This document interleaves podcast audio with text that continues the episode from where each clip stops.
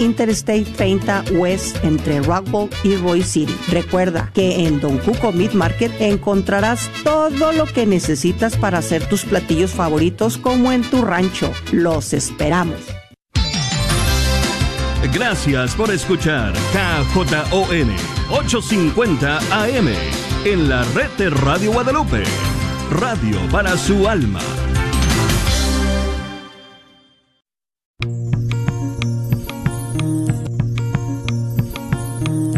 Pongo el cielo y la tierra por testigos contra ti, de que te he dado a elegir entre la vida y la muerte, entre la bendición y la maldición.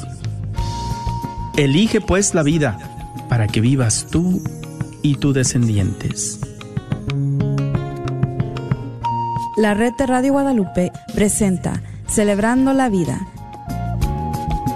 Y con ustedes, Aurora Tinajero. Acabando con la humanidad y los pequeños pagan tan dura realidad. Se está perdiendo la sensibilidad de valorar la vida ante la maternidad. Se está jugando con la integridad de la mujer que ahora se le ha dado la oportunidad de que realice un crimen que es legal, justificado como un acto de salubridad. ¡Qué absurda es nuestra realidad!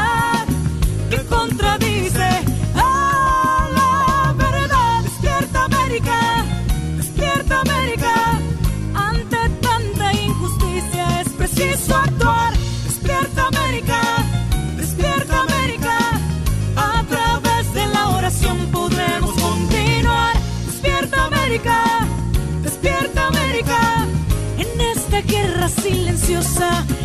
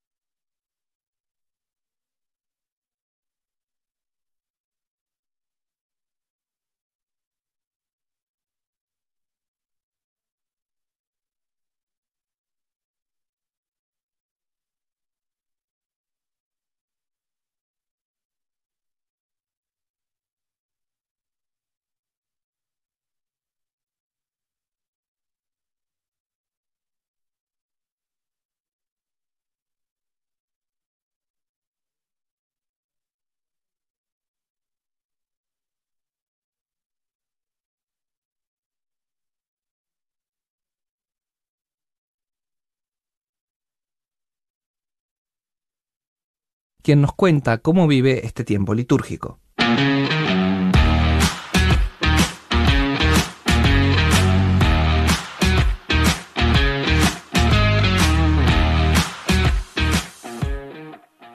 El mensaje del Papa Francisco el día de hoy nos invita a dos cosas. La primera, escuchar.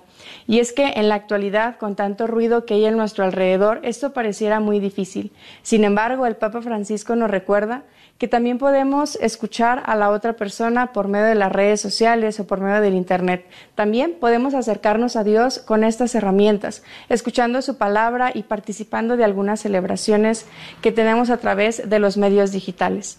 También es importante sentirnos escuchados y hacer que el otro se sienta escuchado y que en este ejercicio recíproco podamos caminar juntos. Otra invitación que nos hace el Papa Francisco en este mensaje es a levantarnos sin miedo. Y es que como jóvenes en este camino de preparación a la Jornada Mundial de la Juventud, esta acción y este, esta invitación del Papa Francisco no se nos hace ajena. Levantarnos, cambiar nuestro estilo de vida o cambiar nuestra posición para ponernos en camino hacia una nueva vida o hacia un camino de conversión. Como los discípulos en el Monte Tabor, el Papa Francisco recuerda estas palabras de Jesús. Levántense, no tengan miedo. Que este camino cuaresmal nos invite a caminar juntos, levantándonos y escuchando a los demás.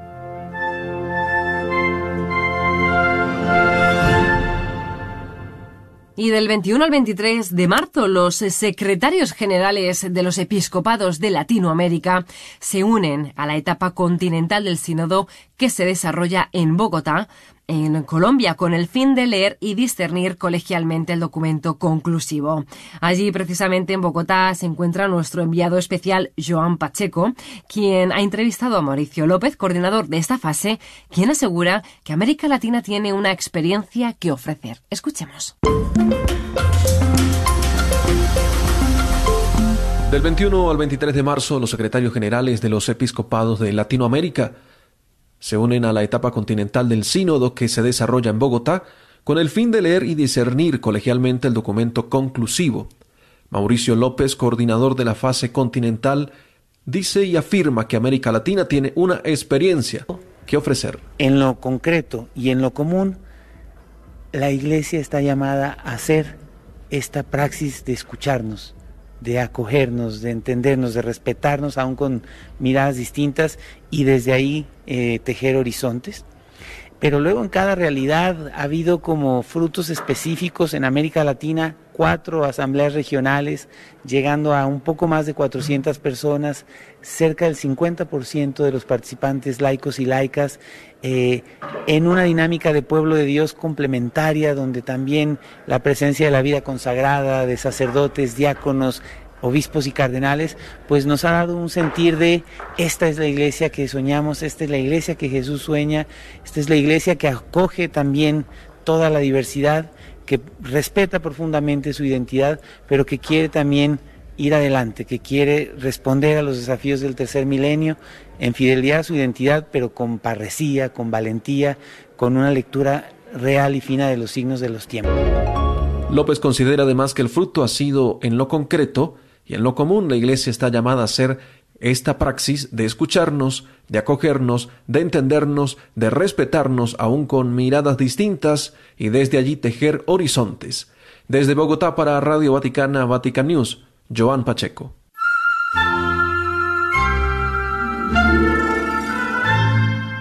Y ahora nos vamos hasta Tierra Santa, donde hace pocos días se ha perpetrado un ataque a una escuela cristiana en Nazaret. Se trata de la escuela y el convento de las hermanas franciscanas, los que fueron ametrallados el pasado 16 de marzo por desconocidos.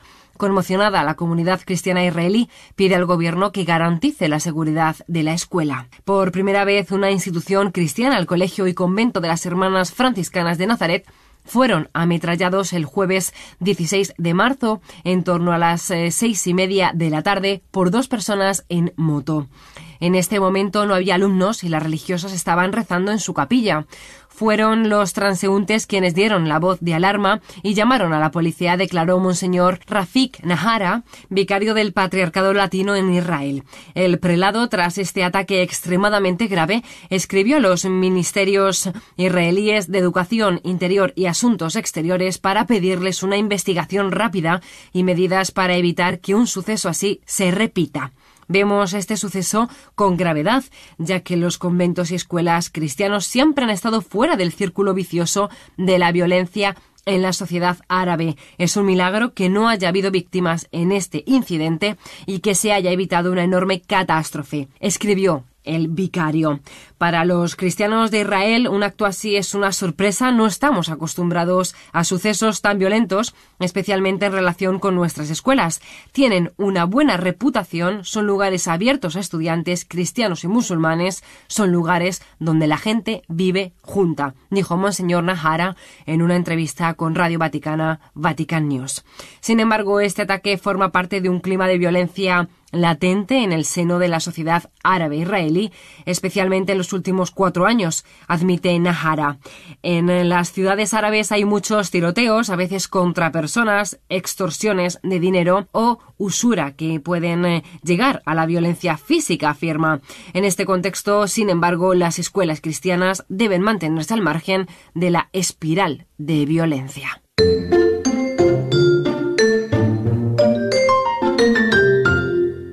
El martes 28 de marzo en los cines de Estados Unidos se lanza Santiago de Camino Within, es decir, Santiago el Camino Interior. Es una película que llega a todas las salas, en inglés y español, por una única noche. La película, que dura una hora y 45 minutos, es una realización de Ava Productions, una productora sin fines de lucro cuya misión es crear películas que reafirmen la profundidad y la belleza católica impulsada con el profundo deseo de evangelizar en comunidades y parroquias. Su objetivo es inspirar y educar con contenidos que buscan promover el alma de los espectadores están decididos a inspirar y educar con extraordinarias producciones audiovisuales creadas para la televisión y todas las plataformas de comunicación de los nuevos medios, afirman desde su sitio web. La película sigue a los peregrinos a lo largo del Camino de Santiago compartiendo sus historias, la transformación interior y el resplandor que se revela al concluir sus viajes. De acuerdo con la productora, la peregrinación por esta Tierra Santa, dirigida por Monseñor Donald Hayen, obispo de la diócesis de Madison en Estados Unidos, inspirará al espectador en su próximo viaje interior hacia una relación contemplativa con Dios. Además, Monseñor Healing comentó que este producto capta tanto la asombrosa belleza física como la irresistible atracción espiritual de recorrer el antiguo camino de Santiago en España, describiendo el film como profundamente contemplativo, el prelado aseveró que proyecta con color y sonido la dinámica de transformación que se produce dentro de cada persona que emprende esta épica travesía del corazón, incluso de aquellos que no recorren el camino por razones ostensiblemente religiosas. Las entradas para Santiago de Camino Within pueden adquirirse en línea visitando Fathoms Events o en las taquillas de los teatros participantes. Para consultar la lista completa de salas se puede visitar la página web de Fathom Events. Los teatros y los participantes están sujetos a cambios. En Vatican News Español ya tenemos cuenta de Instagram. Empieza a informarte sobre la actualidad del Papa y la Santa Sede en esta nueva plataforma. Síguenos en vaticannews.es.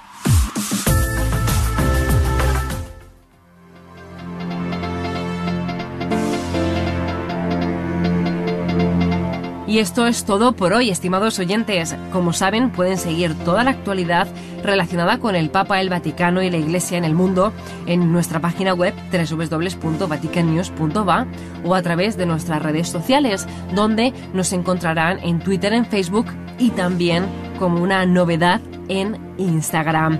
Que tengan un feliz martes de Cuaresma. Hasta mañana.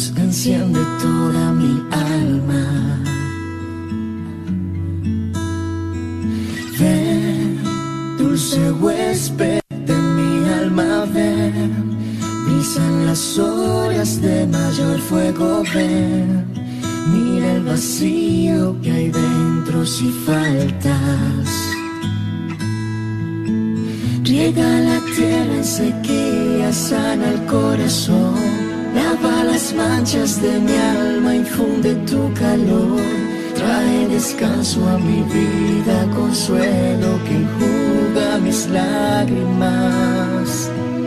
Oh Santo Espíritu, ven, llena de fuego mi ser.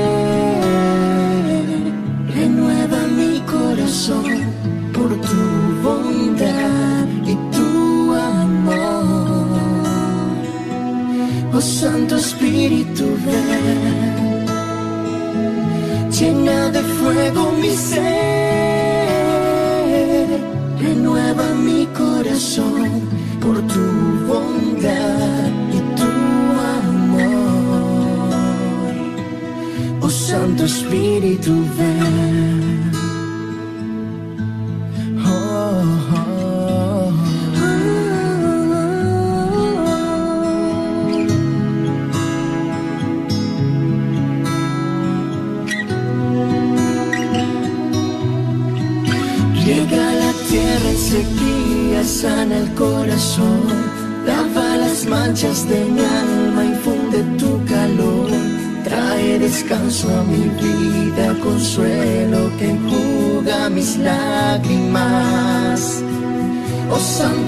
espíritu ven.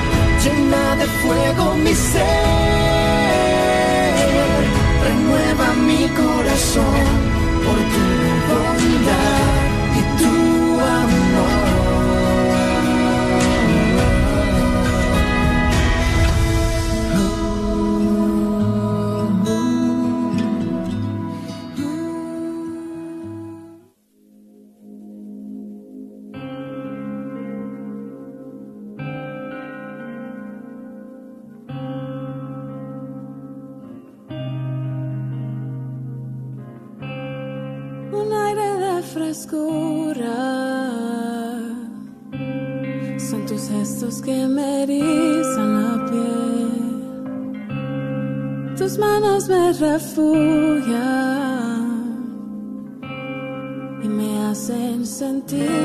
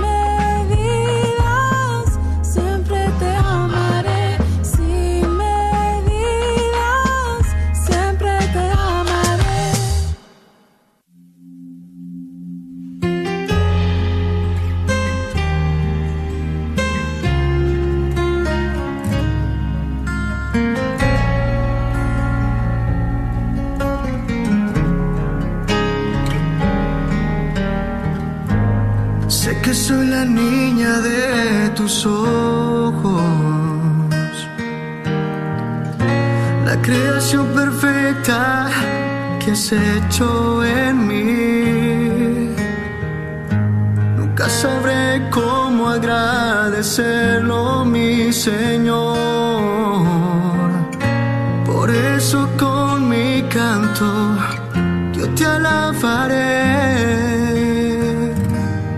Porque me amas, porque me quieres, por eso vivo para ti.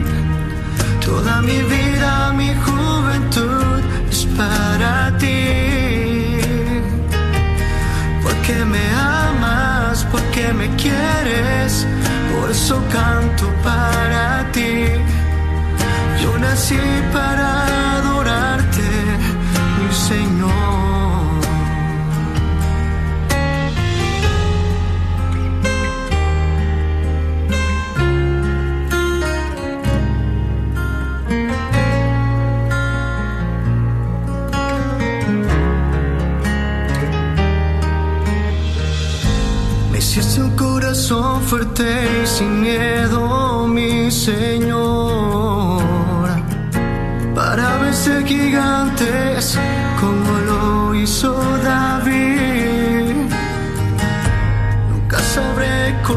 agradecerlo, mi Señor.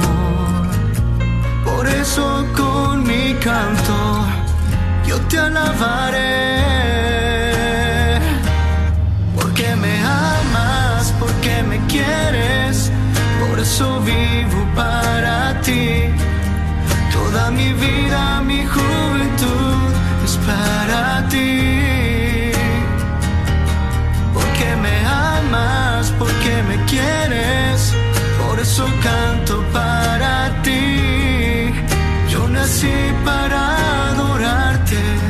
chasing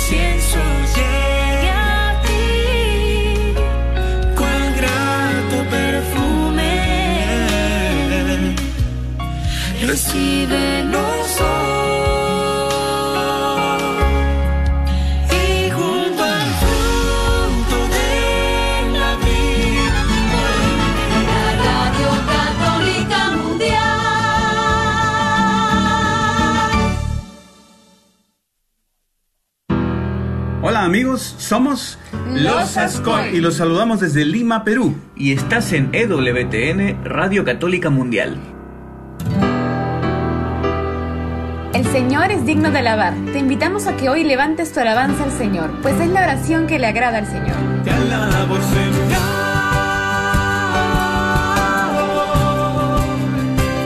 Te alabo, Señor. Únete al arzobispo de Los Ángeles, José Horacio Gómez, y comparte la buena nueva.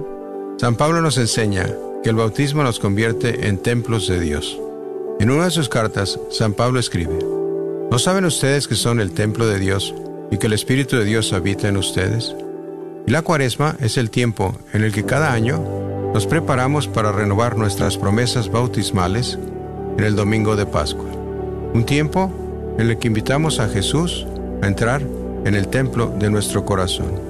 Tenemos que abrir nuestros corazones y pedirle a Jesús que vea y nos diga lo que hay en nuestros corazones.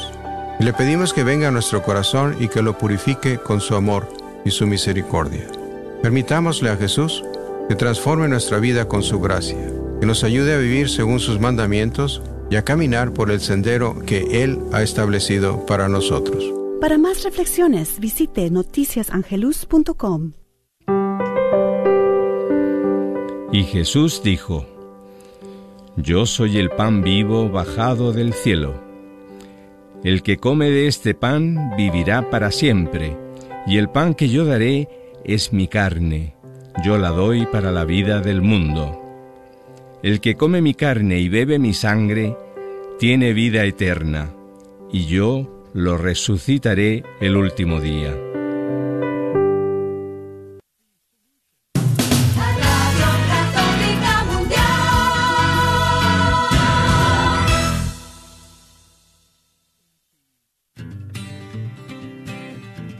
¿Qué significa ser iglesia? Somos la iglesia. Todos, o sea, yo también. ¿Que no la iglesia es el edificio? ¿El de aquí o cuál edificio, padre? Es el edificio espiritual que forma el Espíritu Santo cuando somos bautizados. ¿Formados por quién o qué? Porque si la iglesia es el cuerpo de Cristo, entonces Él es la Es cabeza. la cabeza y nosotros somos el cuerpo y donde quiera que Él vaya, allá estaremos nosotros. La iglesia somos todos. Jesús, María y José. Sí, también. Conversando la fe, somos la iglesia. Este es su programa Conversando la Fe. Comenzamos. Abrimos los ojos, soñamos estrellas, pisamos los Hola, ¿qué tal? Bienvenidos nuevamente a este tu programa Conversando la Fe, Somos la Iglesia. Yo soy Guillermo Robles y cordialmente te saludo desde los benditos estudios de Radio Santísimo Sacramento de la Diócesis de Sacramento, California, y a todos ustedes que nos escuchan y siguen a través de EWTN Radio Católica Mundial. Y por supuesto a todos nuestros seguidores que nos dejan sus comentarios y likes a través de Facebook. Pues hoy día martes vamos a continuar trabajando en nuestro catecismo de la Iglesia Católica. Recuerden que estamos en el artículo primero, las expresiones de la oración, y estamos en el uh, subtítulo La oración de contemplación. Ayer estuvimos hablando acerca del número 2712 y 2711, eh, en el que la hermana nos dejó creo que una buena tarea, que fueron los siete pasos para hacer nuestra oración de contemplación, eh, pues los practicáramos y la hiciéramos de mejor manera, ¿verdad? Y no sé si se acuerden cuáles son esos siete pasos. Eh, déjenme se los recuerdo rápidamente. ponernos en presencia de Dios, recogernos, escucharlo, presentarle nuestra ofrenda, invocarlo, a tener la fe bien viva y quitarnos las máscaras, ¿verdad? Esos fueron los siete puntos que nos dejó la hermana que teníamos que practicar todos. Bueno, pues hoy vamos a continuar trabajando en esto, vamos a continuar hablando a ver de la oración de contemplación que eh, cómo la hemos practicado, cómo seguir haciéndola, que es una, un buen tiempo de practicar esta oración de contemplación. Antes yo tenía como contemplación nada más como el mirar, ¿verdad? El ver nada más algo. Pero ahora que nos han estado enseñando y hablando de lo que es la contemplación y sobre todo la oración de contemplación, qué profundamente podemos llegar y ver a nuestro Señor Jesucristo. Continuemos hablando con todo el equipo uh, de todo esto. Déjenme presentarles al gran equipo que tenemos hoy día. No sé qué piensa Padre Rodolfo, pero ha hecho una síntesis casi de todo el catecismo. Gracias, Memo. Qué bueno. Yo soy Yolanda Barajas, misionera del Verbunday, que agradece su sintonía. Gracias por permitirnos entrar a sus hogares. Y yo soy el Padre Rodolfo Llamas, de la parroquia de San José, aquí al norte de Sacramento. Agradezco también muchísimo el hecho de que todos ustedes estén aquí al lado de la radio, escuchándonos. Ojalá pudiéramos también compartir con todos ustedes, pero lo hacemos también a través de esas eh, de los medios de comunicación que pues ahora los tenemos tan a la mano. Eh, leemos mucho sus comentarios eh, y aquí los los sacaremos algunos que nos realmente nos vayan marcando, ¿verdad? Qué importante de veras es que vayamos definiendo nuestro concepto de oración, porque realmente nosotros los católicos tenemos un concepto, bueno, no católicos como doctrina católica, me refiero al pueblo católico.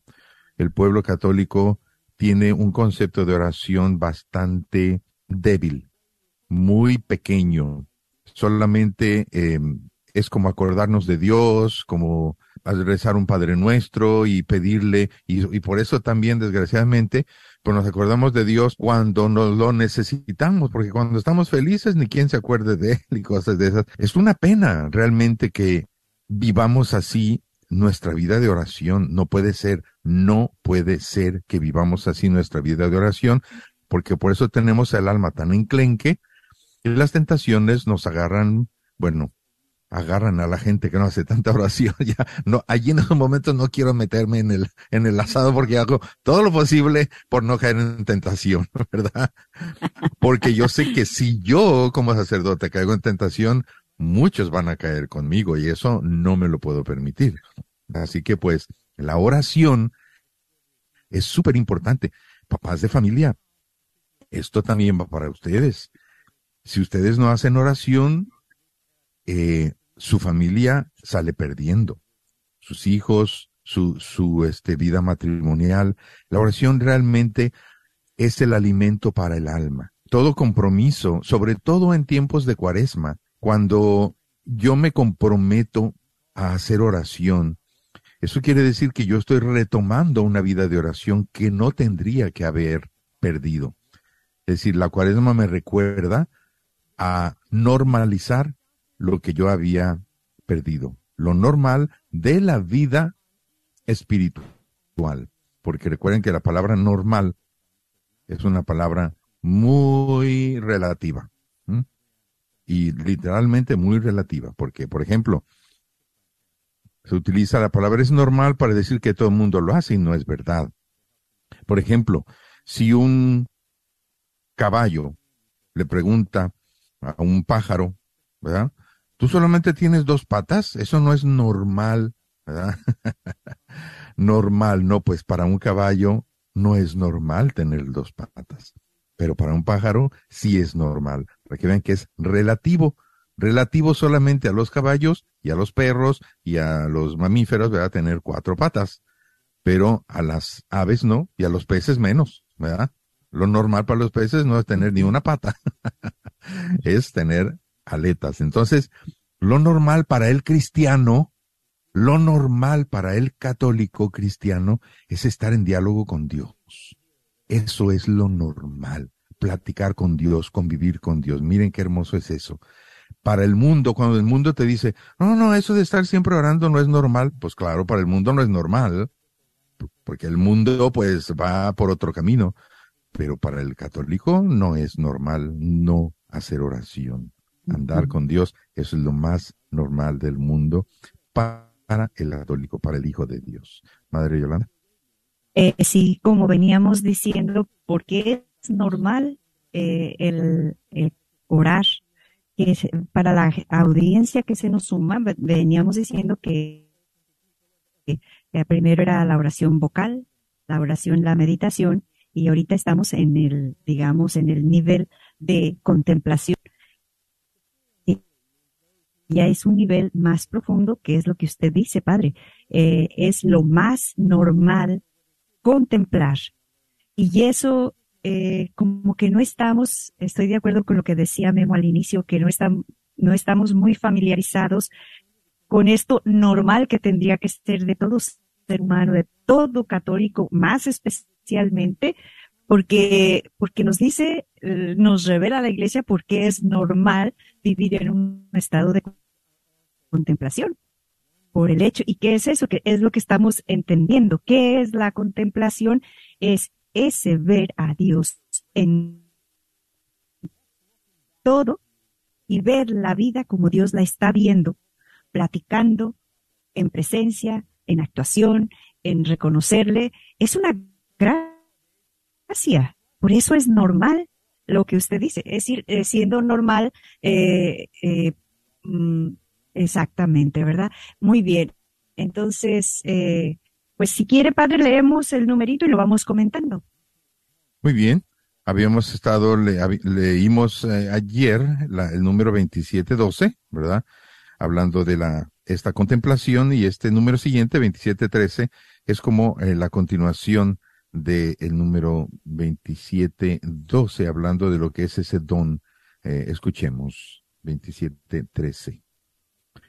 Así, la contemplación es la expresión más sencilla del misterio de la oración. Es un don, una gracia. No puede ser acogida más que en la humildad y en la pobreza. La oración contemplativa es una relación de alianza establecida por Dios en el fondo de nuestro ser. Es comunión. En ella la Santísima Trinidad conforma al hombre, imagen de Dios, a su semejanza. Miren qué importante es mantenernos así en diálogo con Dios. Eh, yo diría que la oración es lo más hermoso que puede realizar un ser humano, sea quien sea, hombre, mujer, chaparro, alto, gordo, flaco, la raza que sea, blanco, negro. Eres un ser humano. Como un ser humano, Dios te ha hecho con la capacidad de dialogar con Él. Pienso que esa es la más hermosa de las capacidades del ser humano, poder dialogar con Dios, mantener un diálogo con Dios. Y ese diálogo es que Dios me escucha y que yo también a Él lo puedo escuchar. Y en esa escucha, como dice aquí esta, esta, este párrafo, dice, Dios me está dando la gracia de irme formando. Miren qué hermoso irme formando, yo me voy perfeccionando cuando voy escuchando y cuando voy utilizando mi, todo mi ser para estar en presencia de Dios. Recuerdan aquello que decíamos que dime con quién andas y te diré quién eres. Pues a la persona que anda con Dios, que convive con Dios, porque eso es la contemplación, recuerden, contemplar no es estar eh, yo acá y, mirando a la otra persona, contemplándola, ese es el, ese es el, eh, eh, la idea equivocada de contemplación que tenemos. Me estoy recordando ahorita aquel otro número, ya no recuerdo exactamente ahorita, creo que al principio de este apartado, se nos decía que para la oración de meditación tienes que tener un momento específico sin distracciones. Pero para la contemplación, tú puedes ir contemplando, o sea, puedes dedicarte solamente a eso, como muchas veces lo hacía Santa Teresa, que tratar de contemplar, pero también puedes mantener la contemplación haciendo otras cosas del día. Por ejemplo, cuando tú estás, yo que sé, atendiendo a, tus hijos, educando a tus hijos, dialogando con alguien, cuando estás trabajando, manejando, eh, cuando tú ya estás en presencia de Dios, eres consciente de que Dios está ahí contigo y estás platicando con Él, estás contemplando. No necesitas usar mucho la, la, el cerebro para, como con la meditación. ¿eh? Pero esto es simple y sencillamente convivir con Dios, ser consciente que ahí está y convivir con Él. María Yolanda. No sé si Memo quería decir algo, si no yo. Memo, ¿quieres decir algo? Ah, sí, nada más quería comentar rápidamente que, ah, bueno, lo que me, me, me toca ver, ¿verdad? porque pues, soy padre de familia y yo creo que estamos en una era robótica en la cual a veces, o sea, digo robótica por decir de tanta tecnología que hay ahorita a nuestro alrededor y a nuestro alcance, y en el cual contemplamos lo equivocado, o sea, no es que sea mala, pero le dedicamos más tiempo a contemplar todo lo que encontramos en el teléfono o en la computadora que estar en contemplación, en una oración de contemplación con Dios. Entonces, pues mi comentario es el de siempre, ¿verdad? Y mi distracción es de los jóvenes. Los jóvenes de hoy día, eh, a veces yo creo que hay que, hay que ponerlos otra vez en el, en el mismo riel en el que vamos nosotros, que es pues lo más cercano a Dios, porque esta era en la que estamos viviendo robótica, como lo repito, como que los jala para otro lado, como que se los lleva para otro lado, y como que para ellos es difícil eh, enrielarse en lo correcto o en lo que les va a alimentar espiritualmente.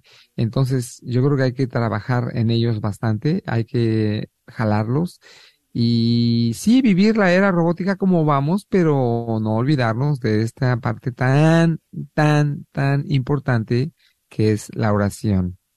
Hermana. Yo encontraba aquí cinco características que nos habla de como estamos en eso de la oración de contemplación. Y la primera me gustaba mucho cuando, porque está en el es, es, es, ¿verdad? Dice, la oración de contemplación es la oración, la primera característica, de un hijo que se sabe perdonado. Entramos en oración de contemplación cuando yo, dice, como el hijo de, como hijo de Dios que yo soy, que me sé pecador, pero a la vez un pecador perdonado. Y eso a mí me eh, es como el abrazo del hijo pródigo. Si yo no tengo esta conciencia, si solamente me siento pecador, pecadora, eh, todavía no entro, porque me da vergüenza con Dios, no me siento capaz de Dios, no siento que Dios, en cambio dice, automáticamente cuando tú te consideras un hijo de Dios perdonado, eh, es decir, que acoges este eh, eh, por una parte está mi realidad, mi fragilidad, mi tal, pero a la vez, a la vez, no dice, eh, no, no, a la vez se dan estas dos dinámicas como una moneda con dos caras, pecador, perdonado. A mí cuando eh, intentaba reflexionar esto, me decía, que, o sea, automáticamente dice, no puede ser ni solo una ni solo la otra, van juntas, te abre a la segunda característica, una persona que se siente amada, eso ya nos va creando contemplación. Eso ya me da, ya me va dando estructura contemplativa, porque todo el rato, ¿cuántas veces nos pasa a lo largo del día lo que le llaman las cinco heridas? Te aparece la herida de que no eres aceptado, te aparece la herida de que hacen injusticia contigo, te aparece la herida de que fuiste abandonado, de que eh, la herida de la gula, lo que decía hace rato usted, padre. Pero, o sea, que es como esa, esas ganas, pero yo la sé que, que Dios me quiere, Dios me ama, ahí entro en esa dinámica de un hija, un hijo de Dios perdonado. Entonces, en la tercera característica dice que sabe y que y porque me siento perdonado, me crea una actitud de responder a ese amor derramado, o sea, que se está derramando Dios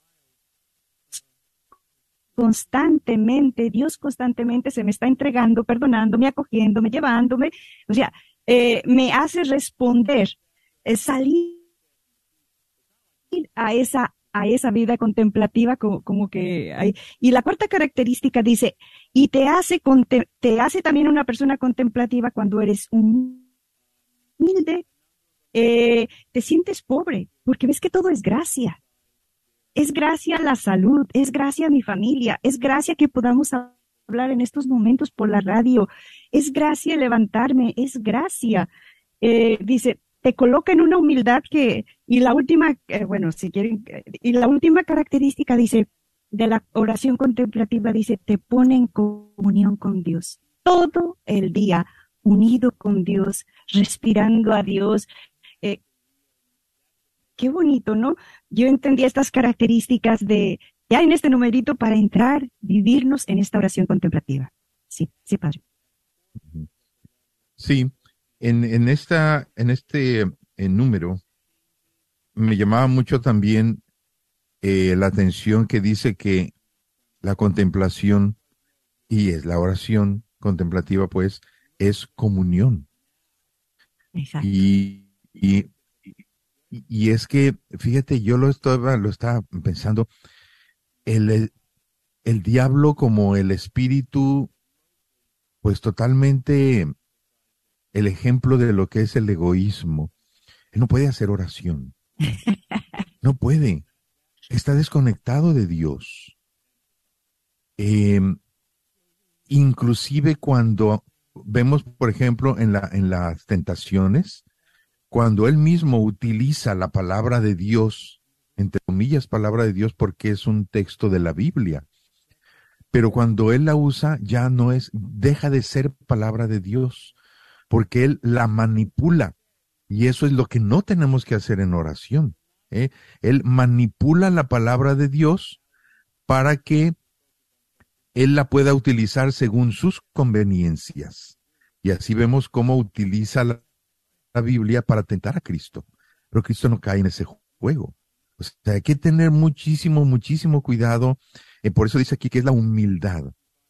La humildad de yo abrirme y claro, la humildad es, no la tiene el diablo. ¿m? Es, el- es el orgullo prácticamente en, en, su, en su versión más pura. el orgullo, ¿verdad? Lo que no puede conectarse con Dios, lo que no acepta a Dios, lo que está siempre en contra de Dios.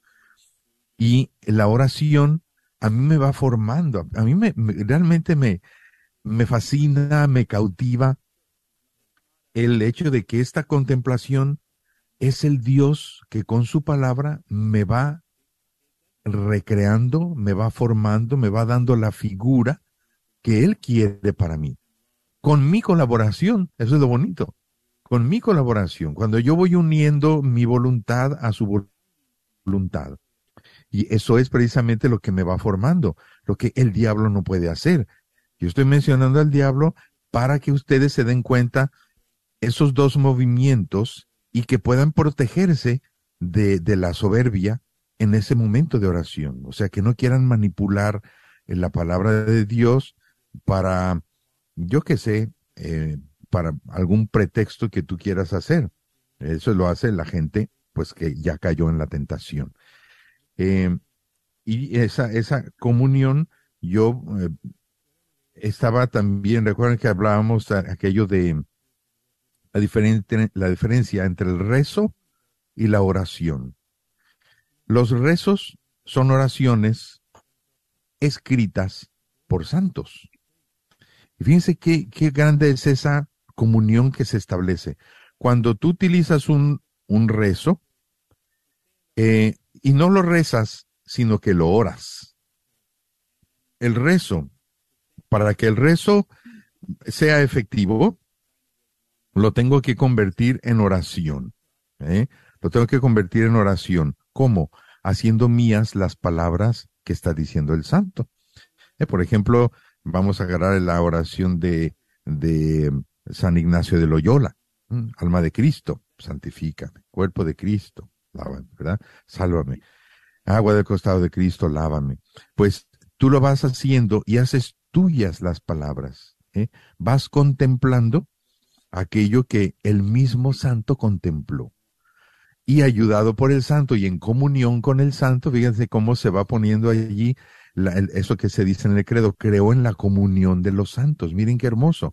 El santo me deja esa oración escrita, el santo me está revelando los sentimientos que él tenía en su oración con Dios y yo los hago míos. Entonces prácticamente en comunión con San Ignacio de Loyola, yo estoy platicando con Dios y estoy en comunión con Dios y con San Ignacio de Loyola. Qué bonito es esta comunión que se me establece aquí. Pero claro, recuerden, no te quedes con el rezo. Los rezos son muy bonitos, pero conviértelos en oración. Para que el rezo sea efectivo, conviértelo en oración. Ah, Muy bonito eso. Memo, ¿querías decir algo? No, pues creo que el padre ya está como que acomodó la tarea, ¿verdad? Porque ahora vamos a, vamos a tener que hacer los rezos, pero convertirlos como en oración. Y yo creo que tiene toda la razón, ¿verdad? Yo creo que muchos de los que rezamos a veces nada más repetimos, y yo creo que esto lo hemos comentado anteriormente, somos repetitivos y, y- y no, no, no lo hacemos en, en oración. Y qué importante es eh, acomodar eh, esto, ¿verdad? Que todo el mundo sepa que no nada más es como una maquinita de, de repetir, repetir y repetir, sino estar, entrar en el, en, en oración.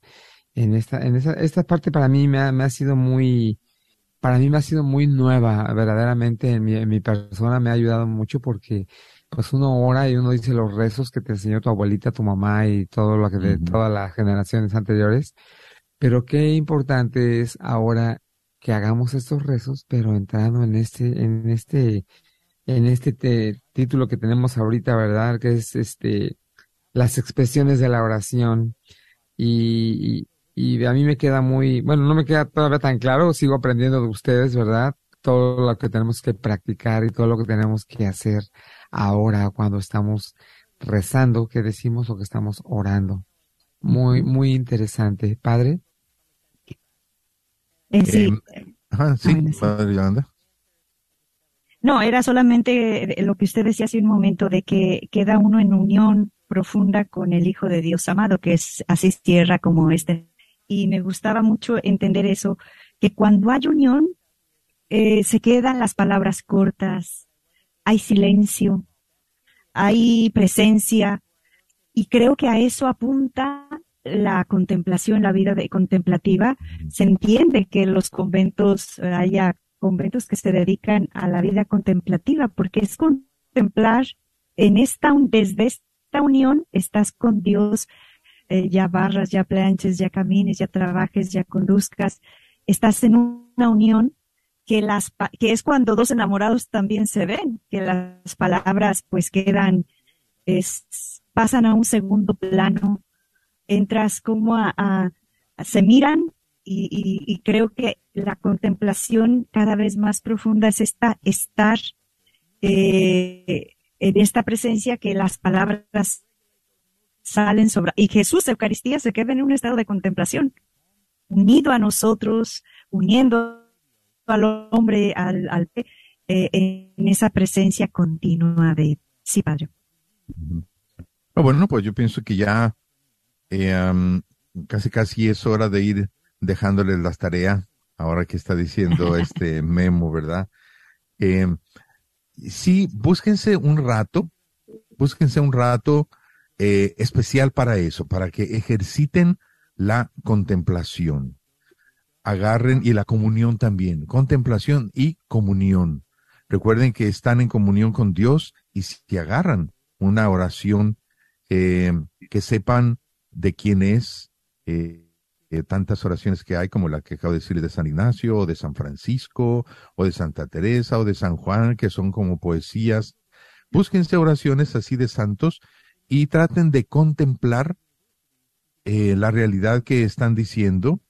Hagan la oración, transformen el rezo en oración, hagan suyas las palabras y díganselas a ese Dios con el que están allí eh, cara a cara, ojos con ojos, mirar con mirada y corazón con corazón.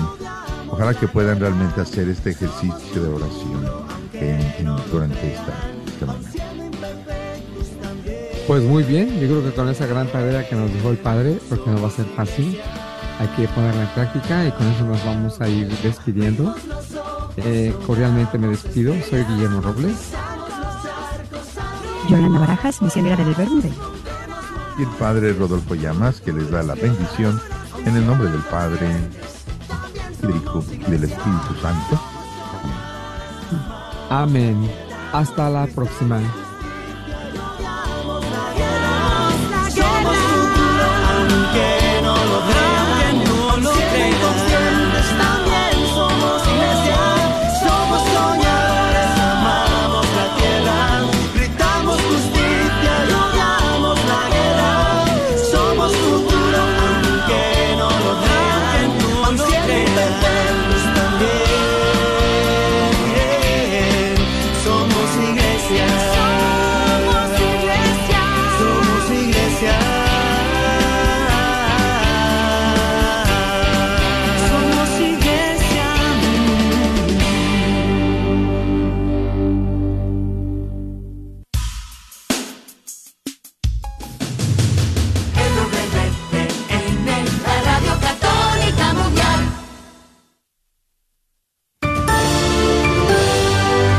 Informativo en EWTN Radio Católica Mundial. Hablándoles Katia Baliño. La cantante católica Fran Correa lanzó el videoclip titulado Eres José, con motivo de la fiesta en honor a San José, que este año se celebró el 20 de marzo. En declaraciones a Así Prensa, Fran contó que esta canción se inspiró en su especial acercamiento al santo que se remonta a años pasados, cuando formó parte de una congregación religiosa. La cantante señaló que la fundadora de esa comunidad tenía un amor tan grande al santo custodio que buscó conocer todo sobre su vida y se quedó encantada con su historia.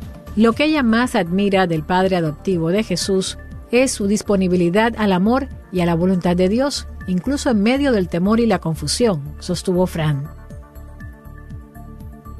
Este lunes el Papa Francisco recibió en audiencia a los capitanes regentes de San Marino, el país más antiguo del mundo. Se trata de María Luisa Berti y Manuel Chavata, los encargados de representar al país y garantizar el orden constitucional.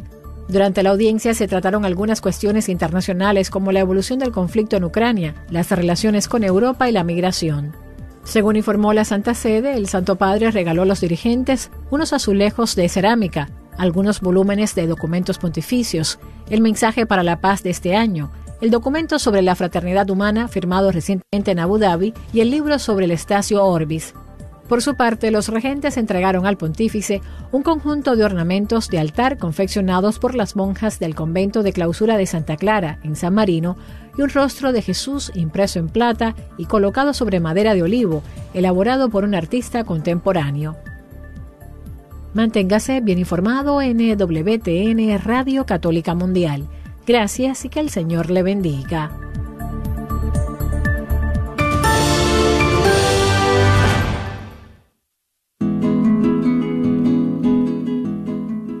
Procura siempre vivir en la amistad de Dios. San Juan Bosco.